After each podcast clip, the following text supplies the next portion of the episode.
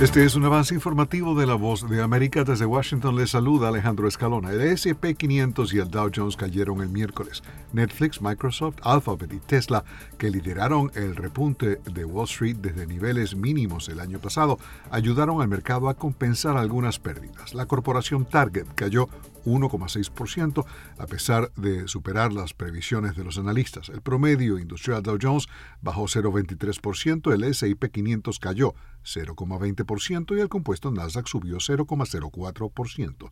El fabricante de microprocesadores Nvidia, el fabricante de equipos de red Cisco Systems, la marca de lencería Victoria's Secret y la tienda Bath and Body Works estarían presentando sus respectivos informes de ganancias a esta hora. Están escuchando Noticias de la Voz de América. Estados Unidos reportó más de mil muertes por COVID-19 el martes. La administración del presidente Joe Biden confirmó que tiene previsto extender hasta enero de 2022 los requisitos para que los pasajeros utilicen máscaras en aviones, trenes y autobuses y en aeropuertos y estaciones de tren.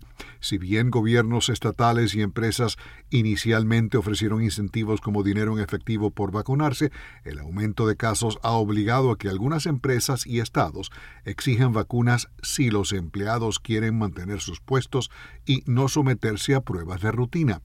Los hospitales aquí en Estados Unidos continúan inundados de nuevos pacientes, ya que los ingresos relacionados con COVID-19 han aumentado aproximadamente 70% en las últimas dos semanas. A continuación, un mensaje de servicio público de la voz de América. Para evitar la propagación del coronavirus en casa, recuerde que solo toma unos minutos limpiar las superficies que más toca en su vivienda, manijas de las puertas, interruptores de la luz, lugares donde come, control remoto, entre otros. Esto por lo menos una vez al día. Este fue un aviso de servicio público de la voz de América. La corporación estadounidense T-Mobile dijo el miércoles que una investigación reveló que fueron robados números de seguridad social y licencias de conducir, fechas de nacimiento y nombres y apellidos de más de 40 millones de clientes. El proveedor de servicios de telecomunicaciones agregó que no hay indicios de que la información financiera de los clientes esté comprometida dicen ellos. El caso de T-Mobile es el más reciente ciberataque ocurrido durante la pandemia.